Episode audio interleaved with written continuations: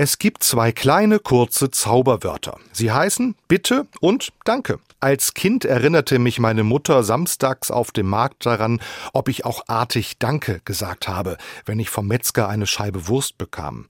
Das mit dem Danke sagen funktioniert ganz gut. Doch dann das andere Wort, das Bitten. Wenn ich als Kind unbedingt etwas haben wollte, etwas aus dem für mich nicht erreichbaren Schrank mit Süßigkeiten, dann gab es den Hinweis, wie heißt das kleine Wörtchen? Gemeint war natürlich Bitte. Eine Bitte kommt gut an, Befehlston weniger. Wer um etwas bittet, der macht sich ein wenig klein. Der zeigt, dass er Hilfe braucht und akzeptiert.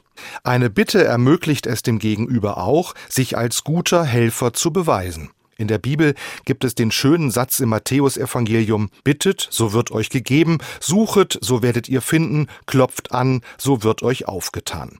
Dahinter steckt eine menschliche Erfahrung, die auch auf Gott übertragen wird. Wer hoffnungsvoll etwas sucht, wird es finden. Wer bittet, bei dem wird nicht erst lange überlegt, ob er es verdient hat. Wer um Einlass bittet, wird nicht erst auf Herz und Nieren überprüft. Dass einfach so eine Bitte reicht, das passt oft nicht zu unserem Denken. Da könnte ja jeder kommen und etwas haben wollen. So könnte man denken.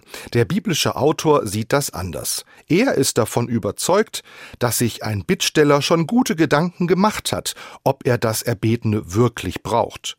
Die Botschaft an uns ist, vertraut einer Bitte, helft einem Menschen bei einer Bitte, gebt dem, der bittet, wartet nicht auf das Danke.